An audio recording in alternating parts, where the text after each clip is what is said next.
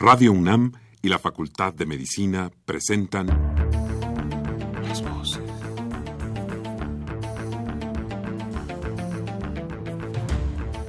Voces. Las voces. Las voces. Voces. Las Voces de la Salud. Reflexión y análisis de las ciencias médicas. Acompáñenos.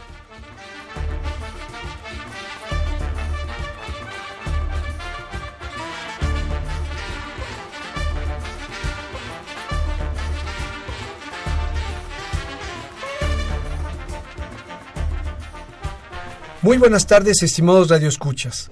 La Facultad de Medicina de la Universidad Nacional Autónoma de México y Radio UNAM tiene el agrado de invitarlos a que nos acompañen en su programa Las Voces de la Salud. Soy el doctor Eduardo González Quintanilla y el día de hoy para hablar de el Día Mundial de la Lucha contra la Depresión. Para ello se encuentra con nosotros la doctora Claudia Foyú Morales. La doctora Claudia Foyú Morales es médico cirujano, tiene una especialidad en psiquiatría y psicoterapia de grupo, una maestría en ciencias médicas y es actualmente la coordinadora de la asignatura de medicina psicológica y comunicación en la carrera de medicina de la UNAM. Su correo electrónico es fowiclau@prodigy.net.mx. fowiclau@prodigy.net.mx. Gracias Claudia por estar con nosotros. Hola, muchas gracias por la invitación. Como siempre, los queremos invitar a que se comuniquen con nosotros a través del teléfono 55 36 89 89 con dos líneas o al 01800 505 26 88 Lada sin costo. Se los repito, 55 36 89 89 con dos líneas o al 01800 505 26 88 Lada sin costo.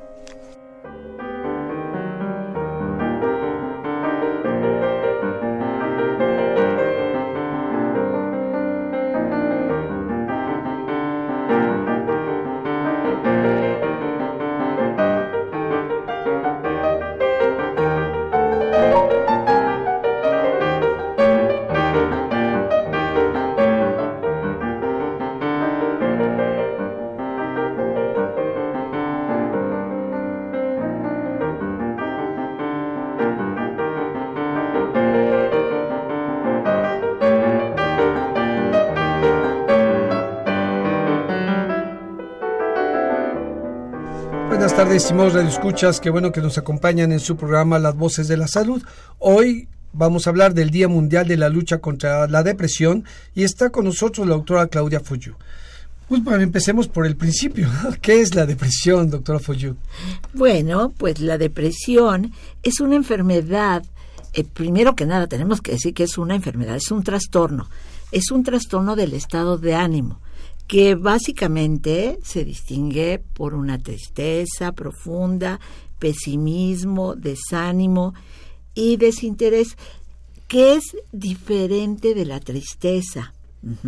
Y esto es muy importante que lo tomemos en cuenta, porque si bien es cierto que las personas que están deprimidas están tristes, no siempre lo están, no es una característica primordial, pero este la tristeza es un sentimiento que es pasajero, que generalmente se debe a un acontecimiento que afecta a las personas y que y que como dije anteriormente es pasajero.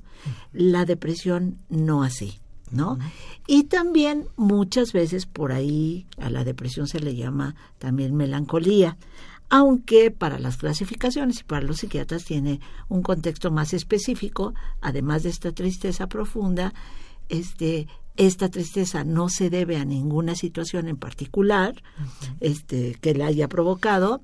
Y además tiene componentes como que nos, de- nos sentimos peor por la mañana que por las tardes y que además este nos despertamos muy temprano, mucho antes de lo que normalmente des- tendríamos que despertar y después ya no podemos dormir y pasan una o dos horas y, no podemos conciliar nuevamente el sueño. A ver, entonces lo que nos dice, eh, doctora, es que eh, la depresión es diferente de la tristeza, aunque puede ser un componente de ella, pero es diferente y puede no serlo también. Entonces, la depresión, ¿cómo la deberíamos de entender? Entonces, porque efectivamente, comúnmente, los de- asociamos una tristeza para poder decir que tiene depresión. Depresión. ¿sí? sí. La gente así lo, lo, lo, lo, hacemos comúnmente, ¿no? Deberíamos entonces de tener una idea diferente y la depresión entonces es más es un trastorno y la tristeza es algo que ocurre o puede ocurrir en la vida normalmente. Puede ocurrir en la vida normalmente y que se limita sola, eh, sola, Sola. por sí sola. En cambio, la depresión puede, en la depresión puede haber tristeza. De hecho, una de las características que se son principales es el estado de ánimo bajo, precisamente que es esta tristeza que puede no ser muy profunda, pero en la depresión sí. eh, hay falta de interés y esos son los dos síntomas principales de la depresión. La falta de interés. hay una disminución del interés en las cosas por las que en las que normalmente eh, pues nos gustaba hacer, nos distraíamos y ahora estamos desinteresados sobre todo en estas cosas. Eh, hay alteraciones del sueño, hay irritabilidad. La irritabilidad es muy importante en la depresión. Este, las personas que de repente decimos están enojados por todo, la familia les empieza a decir, los amigos, oye, ¿por qué estás tan enojón? Esto, esto puede ser un dato importante de, de- de depresión. Eh, la pérdida de energía, el cansancio.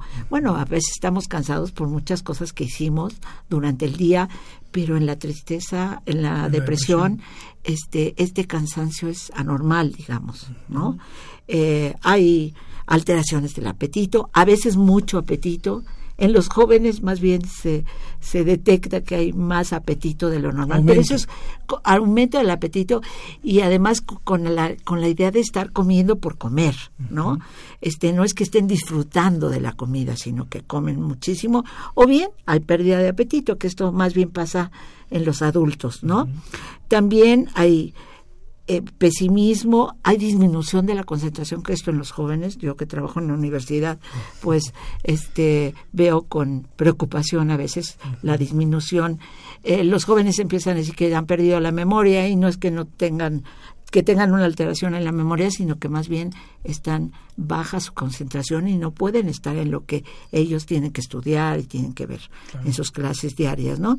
Y un dato muy importante y que también lo vemos ahora con mucha frecuencia son estos pensamientos de muerte. A veces no son ideas suicidas como tal, pero dicen, me quiero morir, ¿no?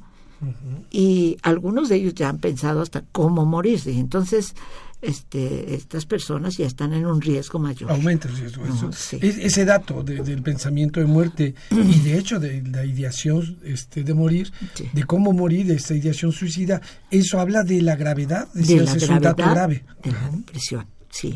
Y esto a veces lo vemos desde los niños, ¿no? Entonces, es un dato que debemos de tomar muy en cuenta. Es un dato alarma. de- es un dato al- muy alarmante, ¿no? Simplemente que digan, ya no me gusta estar en este mundo, aunque no hayan pensado cómo salirse de él, Claro. es un dato de alarma. Y una pregunta que, que- que- que creo que es in- eh, interesante en esto, que hay diferencias entre la depresión, ahorita dijiste esto sobre todo en los adultos, hay diferencias entre la depresión en adultos y la depresión en niños y jóvenes, esto es, que siempre la idea de, de la depresión en adultos tiene que ver con estos, eh, cuando estamos tirados en la cama, nos levantamos, y decías hace rato que en los jóvenes se presenta irritabilidad y puede haber como más, este, eh, pueden ser muy activos en ciertas cosas que tiene que ver con esa irritación.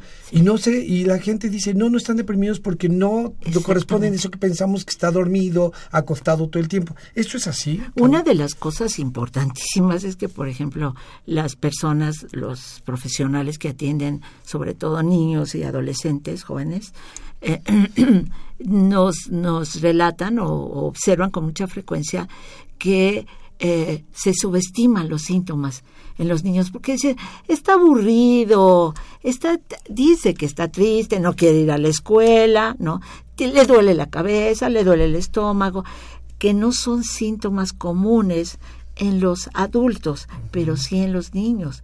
Y entonces, más o menos por ahí las investigaciones dicen que más de la mitad de los niños y adolescentes que están deprimidos no son diagnosticados como tales y por lo tanto no son atendidos. uy y ¿no? qué terrible Sí, eso es terrible porque la depresión, una de las cosas importantísimas de, de esta entidad eh, eh, de tra- este trastorno es que eh, produce deterioro en la vida. Las gentes que padecen trastornos de ansiedad, que también son muy frecuentes, muy, muy frecuentes, eh, eh, no tienen, no- pueden seguir con sus actividades diarias. El deprimido no. Al deprimido lo deja sin ganas de ir a trabajar, las cosas que hace las hace mal, no puede tomar decisiones, en fin, le inhabilita mucho, le discapacita en su vida diaria. Entonces, este es un dato bien importante, porque mientras más se, se, eh, tiempo pase sin ser atendida la depresión, mayor deterioro va a tener en la vida y más grave se puede volver los síntomas como este del intento suicida. ¿no? Claro. Bueno, ya con estos datos que nos das, pues bueno, es un tema que deberíamos de todos tener como presente en la, eh, en, en la cabeza, en la visión de la gente que está cercano a nosotros. Una, una pregunta, tú decías hace rato, una parte importante de esta diferencia entre la depresión y la tristeza es el tiempo. La tristeza tiene, se autolimita, por decirlo así, Así tiene es. un causal y se autolimita. La depresión decías que dura más. ¿Cuánto es el tiempo para la depresión, más o menos, que dura para poder decir si está deprimido y no es una tristeza por, profunda por algo? Creo que esta es una pregunta bien importante. La tristeza eh, puede, y casi, casi siempre hablamos de tristeza cuando hay un acontecimiento que la provoca, Sí. que la produce, y debe ser autolimitada, ¿no? Y además cada vez en menor eh, severidad, ¿no? Cada vez ir resolviéndose, más o menos pero pero la tristeza o un acontecimiento de este tipo que cause mucho estrés puede llevar a la depresión en personas vulnerables. Entonces, cuando vemos que pasa un tiempo y que la tristeza no va disminuyendo, puede estar entrando en una en un duelo que llamamos patológico, ¿sí? Y, y entonces ya considerarse una depresión. Sin embargo, la depresión con estos síntomas que te decía que son como más graves, este, y que invaden varias áreas de la vida del sujeto, el trabajo, la, la escuela, todo esto, eh, eh, eh, se hace diagnóstico de depresión cuando estos síntomas, así importantemente, han- sobre todo la pérdida del interés, el estado de ánimo muy bajo, se han prolongado por más de dos semanas. No requiere de tanto tiempo. Y a veces vemos que pasan cuatro, cinco meses, hasta años y no se han hecho, no se ha Nada. hecho el diagnóstico de depresión. Y fíjate qué importante que nos dé este dato, son dos semanas, es muy poco tiempo. Pero Muy poco tiempo en el sentido Sí. de que eh, debería alarmarnos. ¿no? Sí. Cualquier cosa de este tipo que tenga estas características, que pasa más de dos semanas.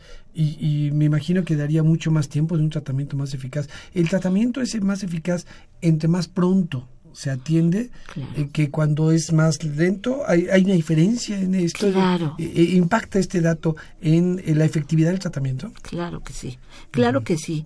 Y hay varias cosas en relación con el tratamiento que son bien importantes. Por ejemplo, este, primera cosa, este, tenemos un pánico a los medicamentos o al tratamiento farmacológico en la depresión. Entonces, por eso muchas de las veces dicen, y yo veo incluso a los papás o a los jóvenes o a las personas adultas o a los incluso a los ancianos, a los viejos diciendo, sí, doctora, pero no me dé medicamento, este, no podemos resolverlo con una psicoterapia, etcétera, ¿no? Este, y la depresión en sí misma siempre requiere de un tratamiento farmacológico, el trastorno depresivo como tal. Y entonces, si se hace el diagnóstico oportunamente, yo creo que esta es de las enfermedades en donde la prevención que llamamos secundaria, es decir, limitar el que pueda continuar deteriorando la vida del sujeto, es mucho, muy importante. El, el dar un tratamiento oportunamente y que generalmente es el tratamiento farmacológico con estos fármacos que la mayoría son medicamentos que yo llamo muy nobles porque pocan- eh, provocan pocos efectos secundarios, en fin, una serie de condiciones a los que no les debemos de tener eh, tanto miedo como, como veo que le tienen las personas.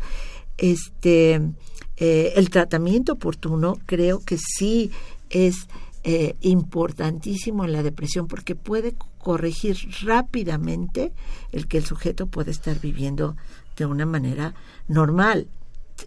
Tarda un poco, a veces tarda dos, tres semanas en empezar a hacer efecto. Entonces, si tenemos el tiempo que ha pasado ya el sujeto con depresión y luego que el medicamento para que tenga una eh, efectividad eh, deben pasar dos o tres semanas más, pues en este tiempo, pues el, el, paciente está sufriendo deterioro de su vida normal, ¿no? De su vida normal. Entonces el tratamiento oportuno creo que es muy importante el tratamiento médico.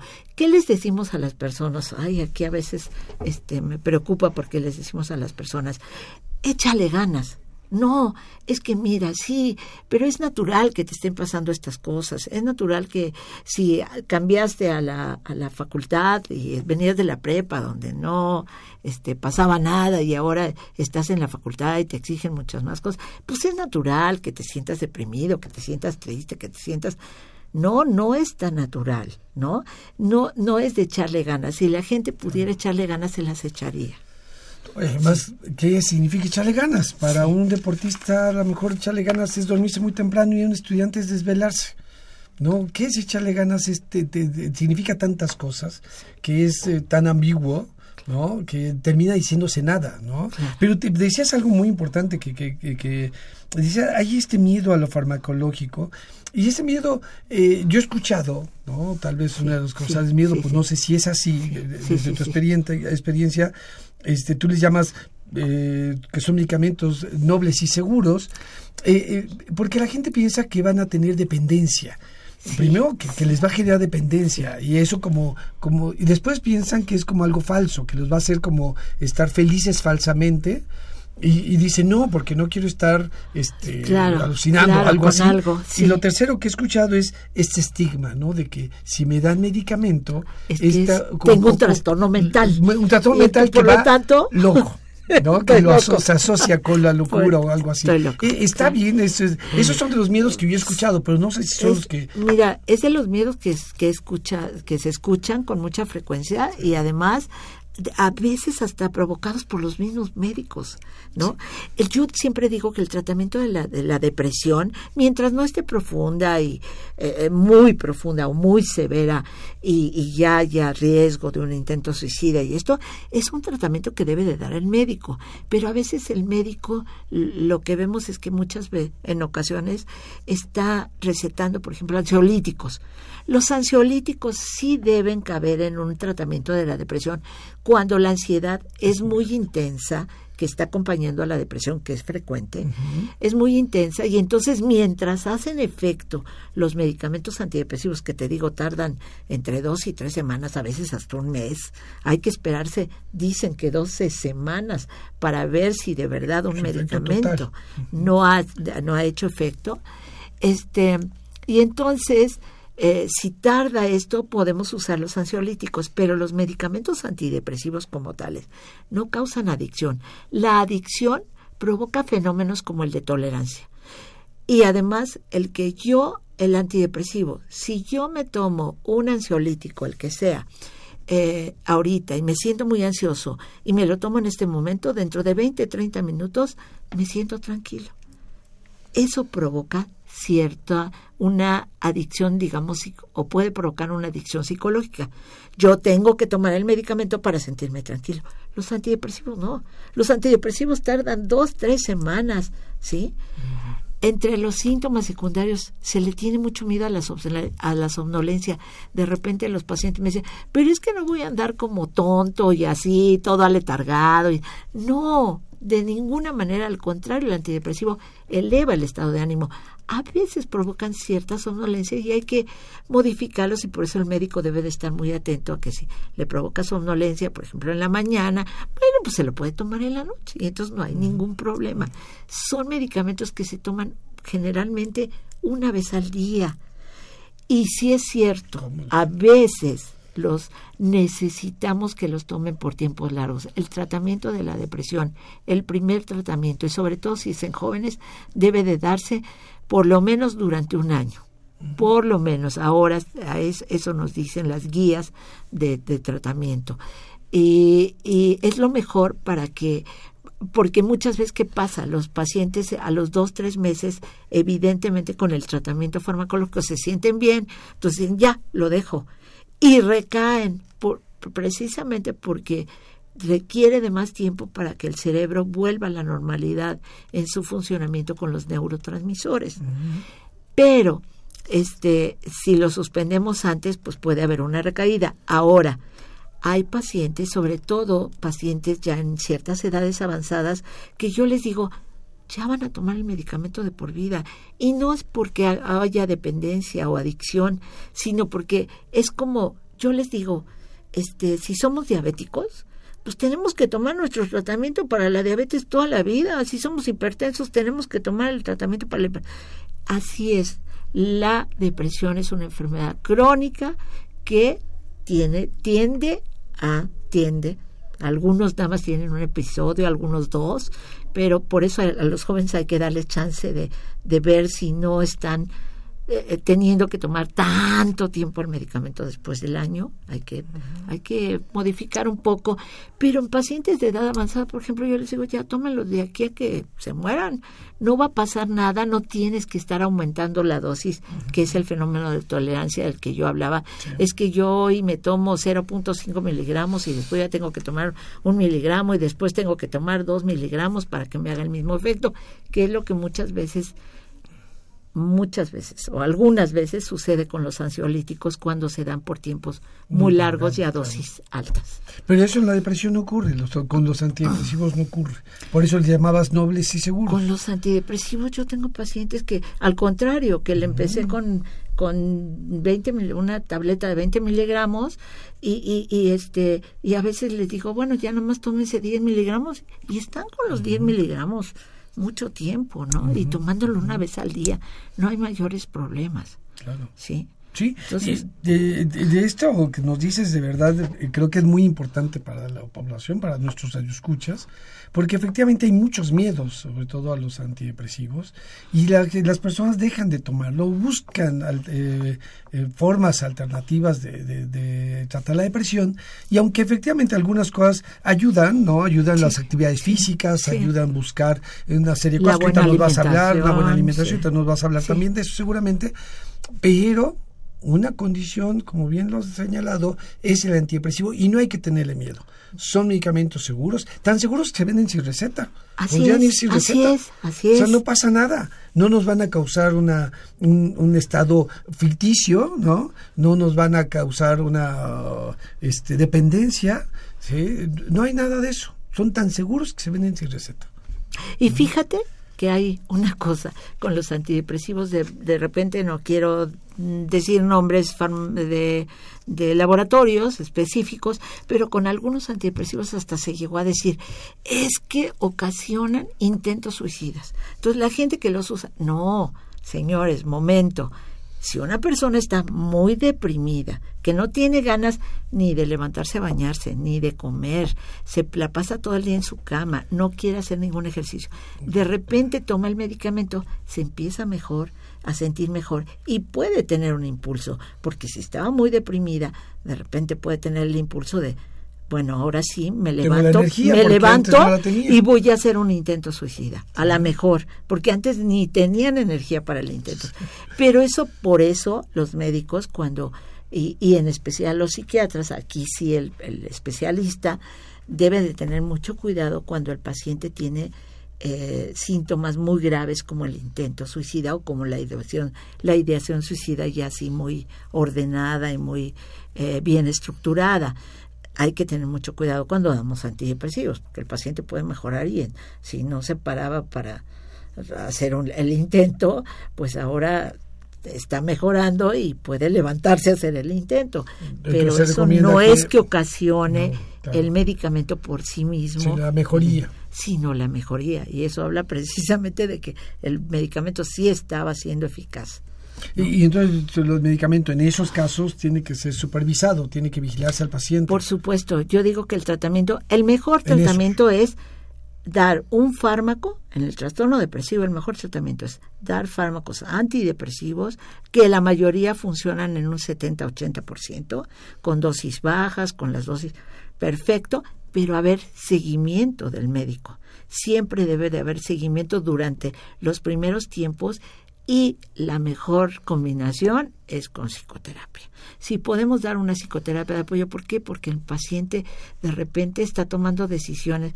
¿Qué pasa el paciente deprimido, ya adulto? Este, pues me cambio de casa, me cambio de trabajo, me divorcio, me y, y lo que pasa es que están sintiéndose el, sintiendo su malestar y, y, a lo mejor no es lo que necesitan, ¿no? Y de repente toman decisiones que pueden ser muy importantes para su vida futura. Claro, por supuesto. Y ahorita que, que, decías, vamos a completar esta parte de lo, del tratamiento, eh, ya que entramos ahí, ¿no? Eh, eh, decías esto de una condición del tratamiento farmacológico. Ahorita acabas de agregar uno más, ¿no? El tratamiento, la psicoterapia. Eh, junto con la psicoterapia, que me gustaría que, que, que, hablas un poco de eso, ¿qué otras cosas debe de hacer o qué, puedes, qué, qué otras cosas ayudan a un eh, paciente deprimido, sea joven o sea adulto, o si hay diferencias, eh, tú no lo dirás? Sí. ¿Qué les puede ayudar como, como la corte, ¿no? las otras cosas que, sí. que, acompañan a esto, al tratamiento? Yo creo que además de la, de la psicoterapia, que ahora la psicoterapia cognitiva, por ejemplo, que está muy de boga, ¿no? Uh -huh cognitivo-conductual también ayuda, pero más específicamente la, la cognitiva, no psicoterapia larga, psicoterapia de apoyo, la que llamamos psicoterapia médica, que nosotros un tanto enseñamos en el transcurso de la carrera de médico, uh -huh. que lo puede hacer hasta cierto punto un médico no requiere, sobre todo en depresiones que no son tan graves, tan uh -huh. severas, uh -huh. este, esta intervención puede ser muy importante, que el médico esté cerca del paciente, que, que vea a la familia, por ejemplo, ¿no? La familia a veces dice, ¿y qué hago con mi paciente? Es que ya lo llevé a tal lugar, es que lo llevo al cine, es que lo saco a pasear, es que no, no le haga nada, no le haga nada. Precisamente no lo fuercen a que el paciente se sienta bien porque lo llevaron al cine, porque lo llevaron, él quiere estar en su casa un poquito, déjenlo que vaya. No no no no lo dejen que esté acostado todo el tiempo y que no haga cosas, nada. Váyanle poniendo poco a poco, ¿no? Sí. Dependiendo de la severidad. Pero otras cosas además de la psicoterapia que sí es este pero, pero, a veces pues también nuestros este servicios de salud pública este o, más bien de este públicos de salud pues no no es tan fácil tener una psicoterapia esto. Pero yo creo que el médico siempre debe de estar un poco detrás del paciente durante los primeros meses de tratamiento uh -huh. no y dándole esta psicoterapia si se puede aunque sea la de psicoterapia de apoyo psicoterapia médica este, pero otras condiciones que son muy importantes, por ejemplo, el hacer ejercicio, las, las, las prácticas como de yoga y de estos, este, pues actividades son muy favorables. La buena alimentación. Yo les digo, este, sí, el, el, levantarse, desayunar bien, tomar así como una especie, hace rato hablamos un poco de, de los de los criterios para en cuanto a la alimentación para mejorar la diabetes, pues sí es cierto, los diabéticos aprendemos a tomar muy o deberíamos de aprender a tomar muy bien nuestros nuestros momentos de alimentos y todo y qué tipo de alimentos debemos consumir mejor y yo creo que esto le va excelentemente bien porque estos alimentos muchas veces los buenos alimentos traen también sustancias que mejoran la actividad claro. cerebral. Sí, entonces finalmente hay una serie de toma de decisiones eh, que tienen que, que, que, hacer los pacientes, las familias, para poder apoyar a un paciente con depresión. Muy bien, vamos a continuar con la doctora Foyu hablando del el Día Mundial de la Lucha contra la Depresión. Eh, cuando volvamos, eh, un momento, un corte, por favor.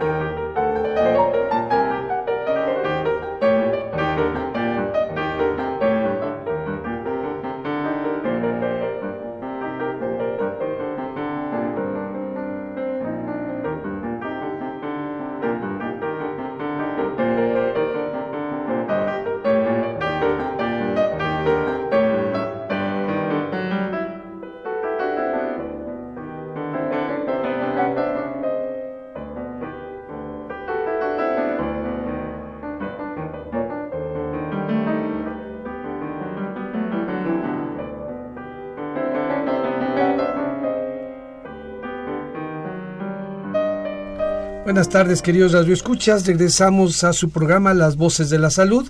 Estamos eh, hablando del Día Mundial de la Lucha contra la Depresión con la doctora Claudia Follio Morales. Gracias, doctora, por estar aquí. Y vamos a leer algunas eh, preguntas de nuestro público, de nuestro querido público. El arquitecto Fernando Almanza nos dice, primero un comentario es, ¿la depresión causa obesidad? Nos pregunta y hace esta reflexión.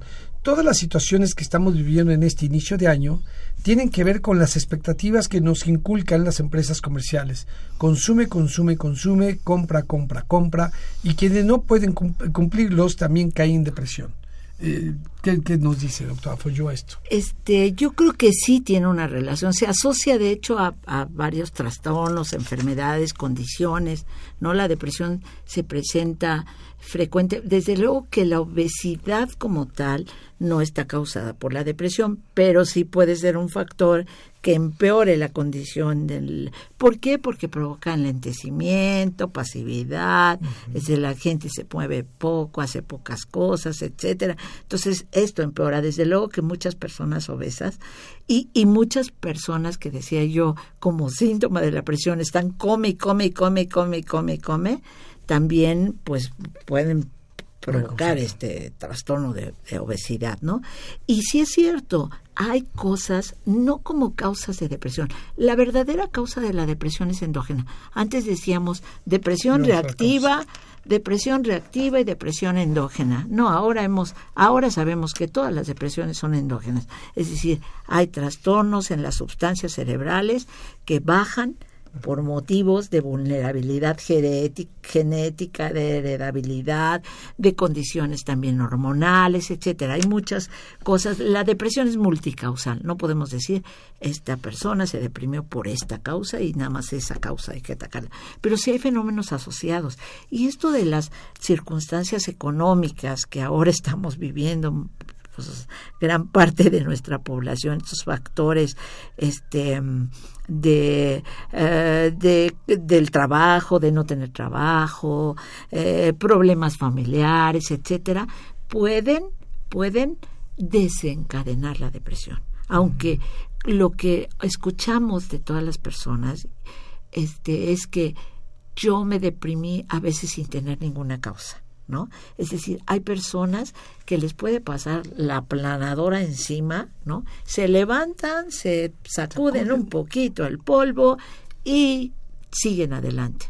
Pero una buena parte de, la, de las personas, y estamos hablando a veces hasta del 30% de la población, tiene esa susceptibilidad para deprimirse. Y si a eso le agregamos entonces el, el, estrés, las condiciones estresantes de la vida, por supuesto que vamos a tener como resultado que se instale un cuadro depresivo.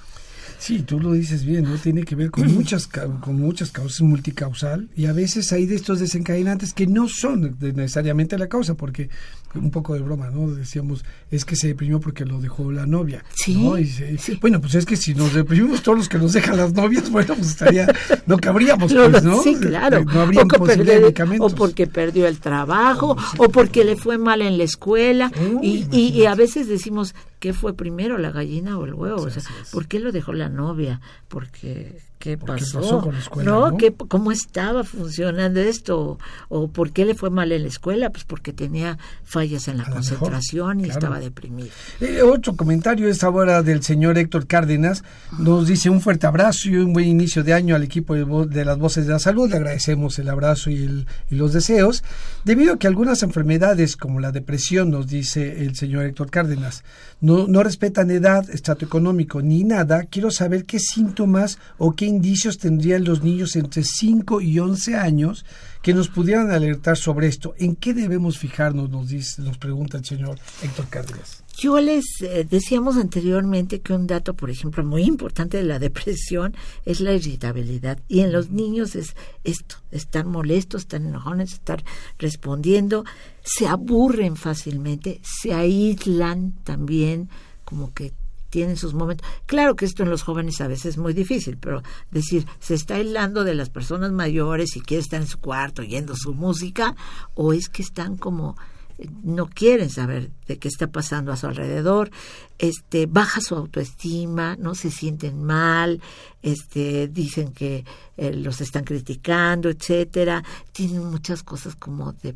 de preocupación se, se empiezan a preocupar o que o están así como no vayas porque a lo mejor te puede pasar algo, cosas extrañas que normalmente no observamos en, en los niños o en nuestros hijos, ¿no? Datos de culpa, se sienten muy culpables por muchas cosas que pasan a su alrededor.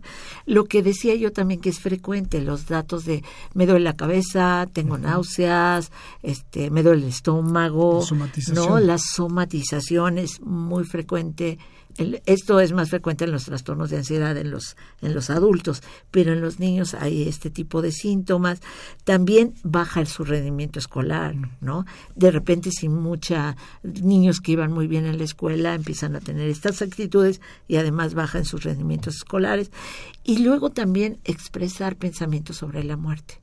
¿no? A edades, decía que eran de, los a de 5 a 11 años, más o menos entre siete, eh, los 8 años, los niños ya empiezan a tener toda una idea eh, bien acerca de, la, de lo que es la muerte.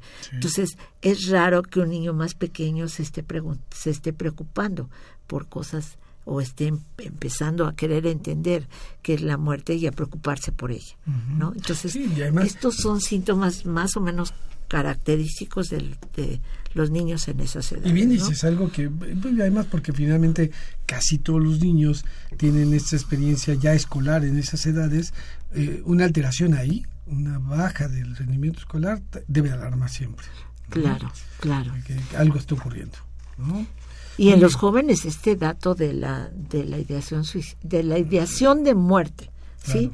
De los jóvenes ahora lo estamos viendo yo que atiendo este a los jóvenes ahí en la, en la universidad, de repente dice uno, hombre, si están llenos de vida y todo, ¿cómo es que quieren desaparecer del mundo? Y es que es la depresión, la depresión destapa todo, es como un túnel, dice alguien, ¿no? Que eh, ya no hay ventanas, entonces no ven el sol, a veces le decimos, mira, pues ahí está el sol, las flores, las estrellas.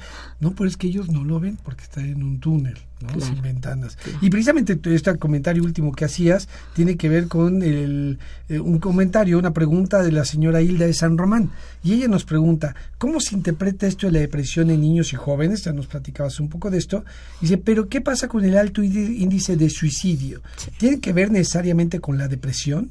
Hace una segunda pregunta. La diabetes se dice que produce depresión. ¿Qué nos puede decir la doctora Foyu sobre esto? Bueno, primero en relación con lo de los jóvenes, sí es cierto. Te digo que yo, bueno, a veces ponemos encuestas a los alumnos que van a la facultad y una de las cosas que nos llama la atención es esta, este sentimiento de repente de me gustaría ya no estar aquí, ¿no? Y entonces que nos llama la atención ese síntoma, eso es un síntoma bien importante en un joven, ¿no? Y, y, es cierto, la segunda causa de muerte entre las personas de 15 a 29 años es la de es la el suicidio. Es el suicidio. Muchas veces es la segunda causa de muerte entre los de 15 a 29 años es verdaderamente alarmante. El suicidio. Ahora, casi siempre en los jóvenes el suicidio está asociado, digo, hay otras enfermedades, hay otros trastornos mentales que también pueden provocar un suicidio, pero en este sentido, en estos, en este grupo, en esta población, casi siempre el, la, asociación es el factor que está determinando el suicidio, es la eh, la depresión. Hay una película de la Sociedad de los Poetas Muertos de ah, hace mucho tiempo, ¿no? en donde vemos claramente como un joven que estaba como muy alentado y de repente es eh, el padre no quería que estudiara la carrera que él quería y todo. De repente pues la única salida es esto. Pero porque era un joven que ya no estaba viviendo este una eh, condición normal ya estaba deprimido, ¿no? Sí, y estas causas les causa una gran desesperanza y por lo tanto... Y en cuanto a la obesidad, eh, perdón, en cuanto a la diabetes, sí es cierto, la diabetes es de las enfermedades que más ha asociado por muchas cosas que pueden ser los factores desencadenantes, desde factores hormonales, factores, este, pero muy importantemente porque el, el diabético tiene que cambiar su estilo de vida, tiene que, ¿no? Y esto en personas vulnerables, se habla que hasta la tercera parte de la población de diabéticos diabéticos que tenemos en nuestro Sí, país. esto es porque eso es, sí, Sí. la verdad es que dos cif- son cifras que espantan. Siempre hay que, porque hay una cosa, el diabético que se deprime no va, no va a tener adherencia al tratamiento, va a comer lo que se le pega la gana, no le va a importar, va a disminuir su interés por estar bien, no va a hacer ejercicio, crónicas, etcétera, bueno. etcétera, etcétera.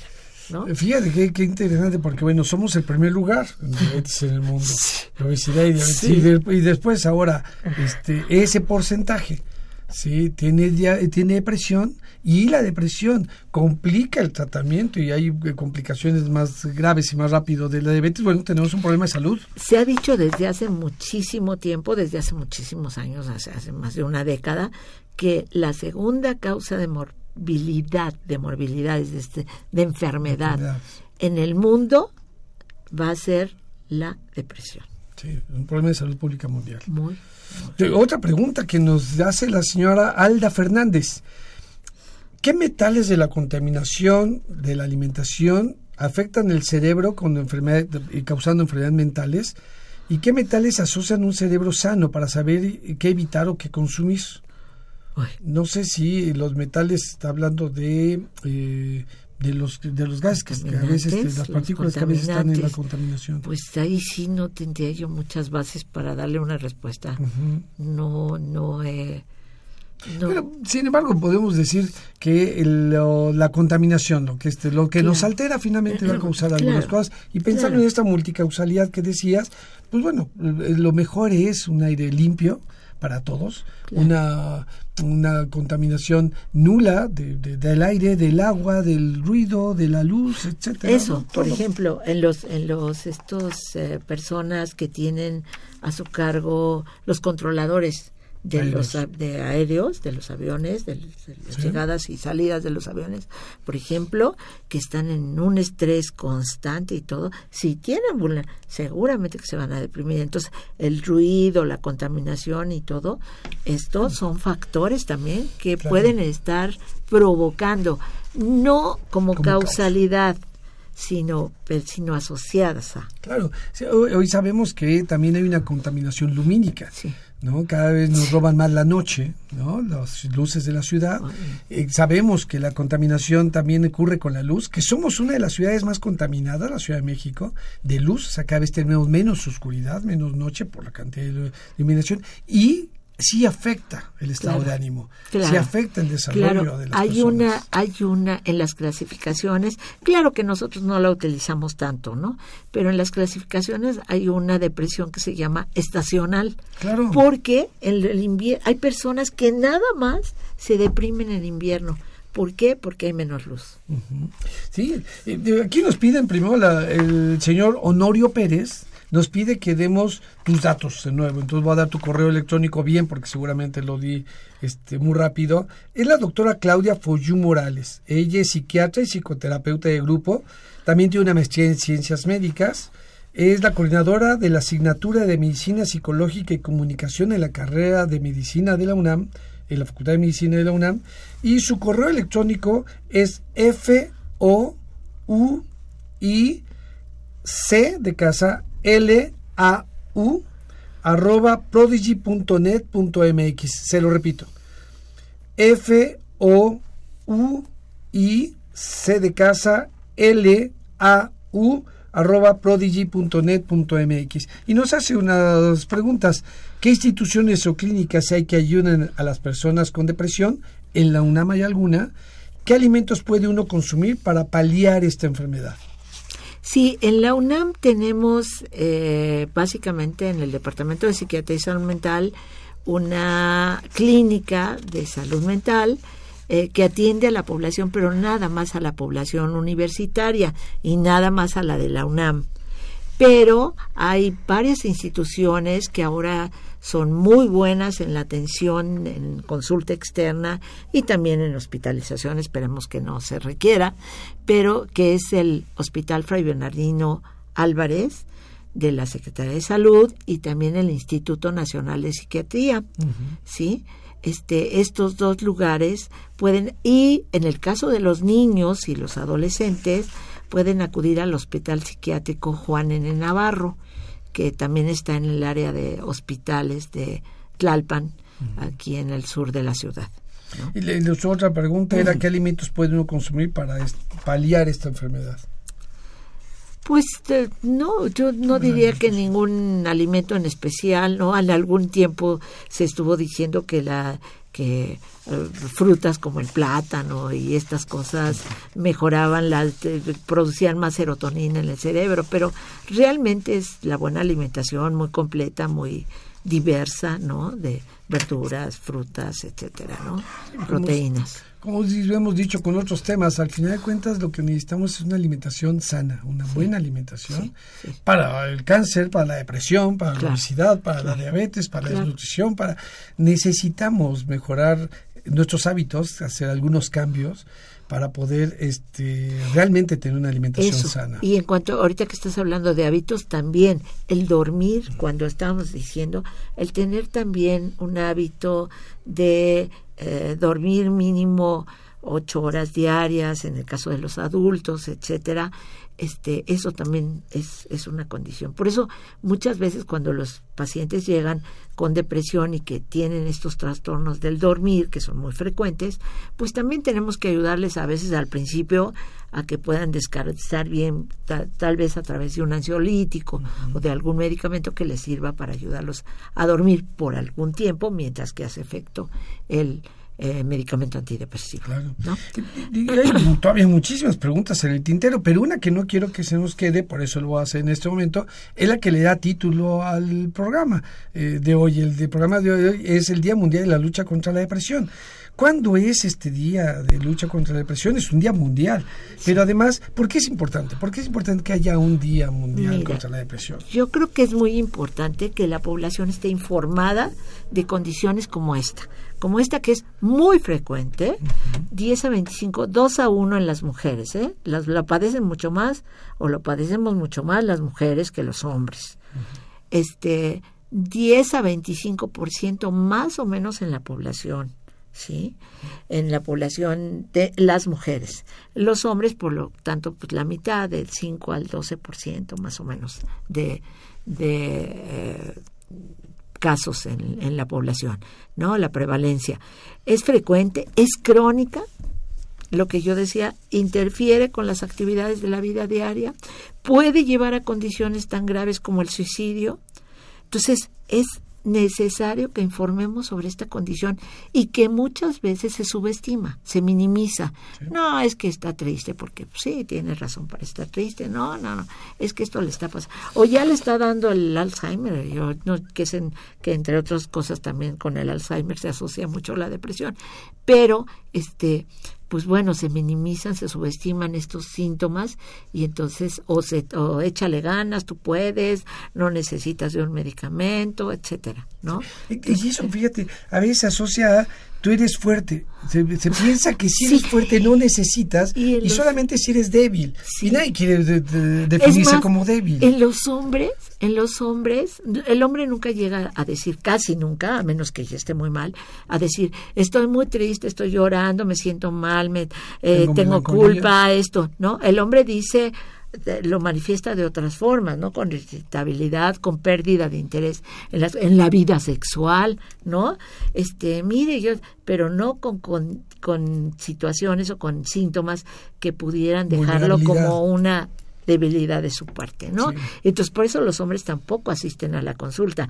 Por ahí dicen que por eso es menos frecuente o se ve menos frecuente en los hombres, pero no, la verdad es que para que lleguen a la consulta, este, muchas veces es cierto que no llegan, pero sí la padecen. Y, y por eso hay que informar, porque hay una serie de mitos y cuestiones que impiden, ¿no? Sí. Que, que se Sí. que se busque ayuda por esa condición de no debo de tomar, no debo de manifestar, porque si no me, me defino vulnerable y débil, como si fuera un pro- eh, eso algo terrible, pues, ¿no? Sí. Y la verdad, como bien dices, es un trastorno y como toda enfermedad, pues nos puede dar o no a, a las diferentes personas en algún momento de la vida. ¿Cuándo es el Día eh, Mundial de la Depresión? El la Día depresión. Mundial de la Depresión es, lo estamos haciendo el programa hoy porque es los jueves, las voces Sí. de la salud, pero el Día Mundial de la Depresión es el 13, el día Mañana. de mañana. El día de mañana es el el día de día. mañana, el 13 de enero se Muy bien. Y y nos decías ahorita, ahora sí, ya que hablamos de ese, porque no quería que se nos pasara el tiempo de por qué ese día, y, y ya nos dijiste muchas condiciones, pero algo que también eh, hoy acabas de decir y me parece algo muy importante es, es más frecuente en las mujeres. Sí. Y eso llama, llama por una razón, porque pues hoy por hoy tenemos más mujeres en nuestra población. Sí, ¿sí? Así que, wow, sí.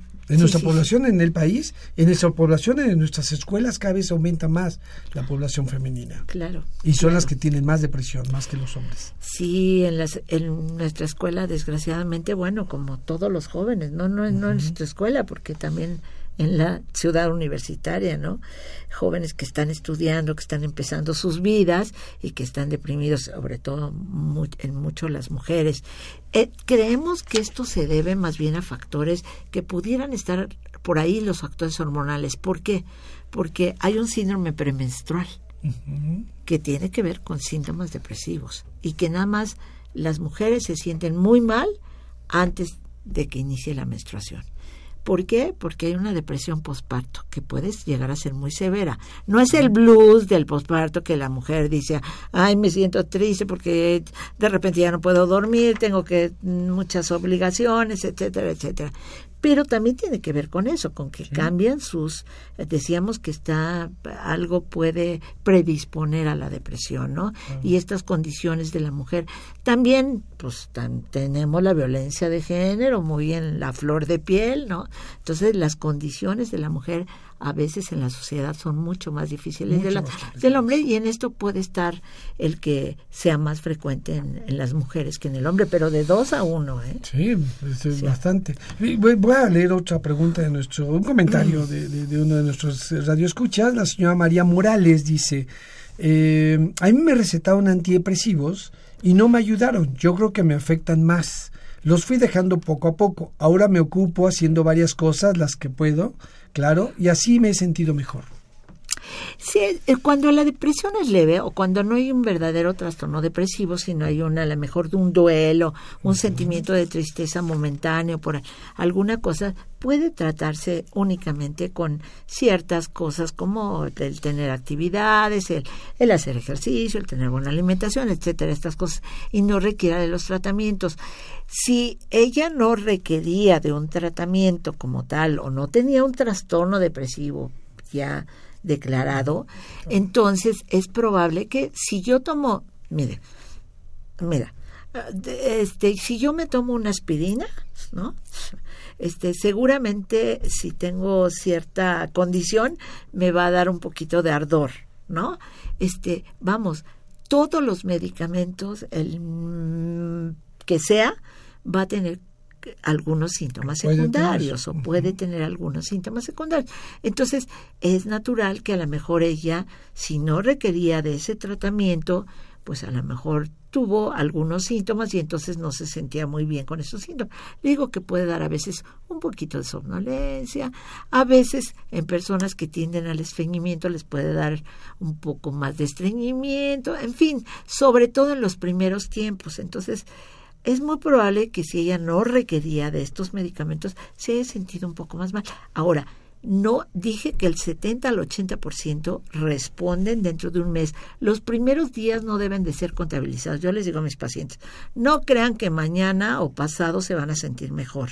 ¿eh? Se van a sentir mejor ahorita, este, después de que hayan pasado dos o tres semanas, ¿sí? Se van a empezar a sentir mejor. Entonces eso hay que aclarar mucho al paciente, Claro. porque a lo mejor siente estas molestias, un poquito de molestias, y ellos dicen, me siento peor que cu- cuando empecé, ¿no? Las molestias nunca deben de ser mayores. Y después de este tiempo hay, hay pacientes que no responden.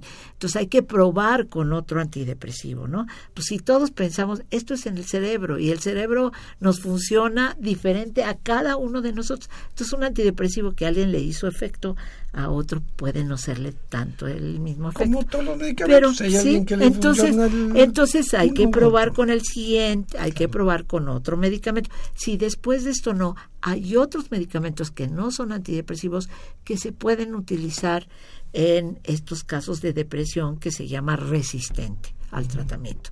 ¿No? Entonces, pero creo que el caso de la señora no es este caso porque ella dice, bueno, con ciertas actividades y todo esto me he sentido mejor. Bueno, a lo mejor eran síntomas depresivos leves que no requerían de un tratamiento farmacológico. Y, hoy que dice que, que, tenemos la oportunidad de estar aquí, decías, en este día mundial de la lucha contra la depresión, eh, hay que informar, hay que estar en los medios para hacerlo.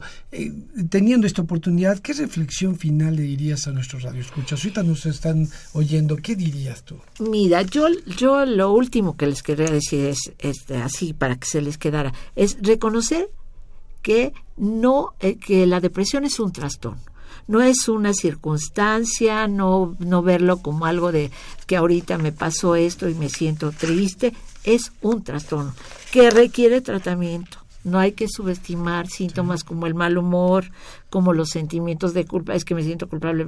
No, el depresivo se siente culpable por muchas cosas que no tienen la culpa, ¿no? Pero a veces la gente dice, ah, pues ¿cómo no se va a sentir así? ¿Eh? Eso no subestimar, acudir al médico prontamente.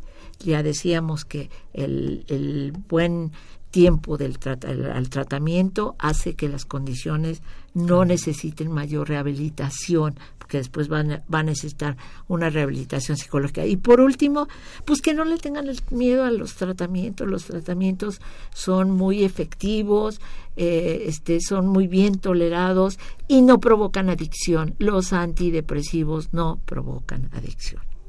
Esto último que les dices a nosotros es muy importante. Eh, creo que has puesto los puntos para que precisamente puedan hacer algo si ellos se sienten así o tienen algún familiar o algo cercano para hacerlo. Y bueno, ese es finalmente nuestro programa tiene esta finalidad. La universidad, como siempre les recuerdo al final del programa, tiene tres eh, objetivos sustanciales. Uno es la generación del conocimiento, la, la, la, educación, la formación de profesionales y la tercera muy importante, la difusión del conocimiento la difusión de la ciencia y este es precisamente este el objetivo de este programa. Pero se cierra esto y se completa cuando ustedes, queridos radioescuchas, comparten esta información con su gente querida. Eh, eh, platíquenlo con sus vecinos, con sus familiares, con sus amigos y díganlos, díganles que lo escucharon aquí en su programa Las Voces de la Salud. Esta fue una coproducción de la Facultad de Medicina y Radio UNAM a nombre del doctor Germán Fajardo Dolci, director de la Facultad de Medicina, y de quienes hacemos posible este programa. En la producción y realización, la licenciada Leonora González Cueto Bencomo, la licenciada Erika Alamilla Santos, en los controles Socorro Montes y en la conducción su servidor, el doctor Eduardo González Quintanilla, les agradecemos su atención. Radio UNAM y la Facultad de Medicina presentaron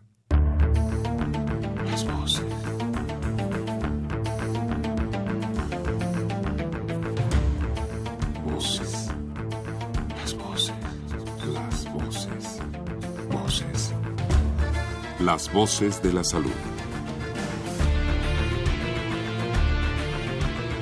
Reflexión y análisis de las ciencias médicas.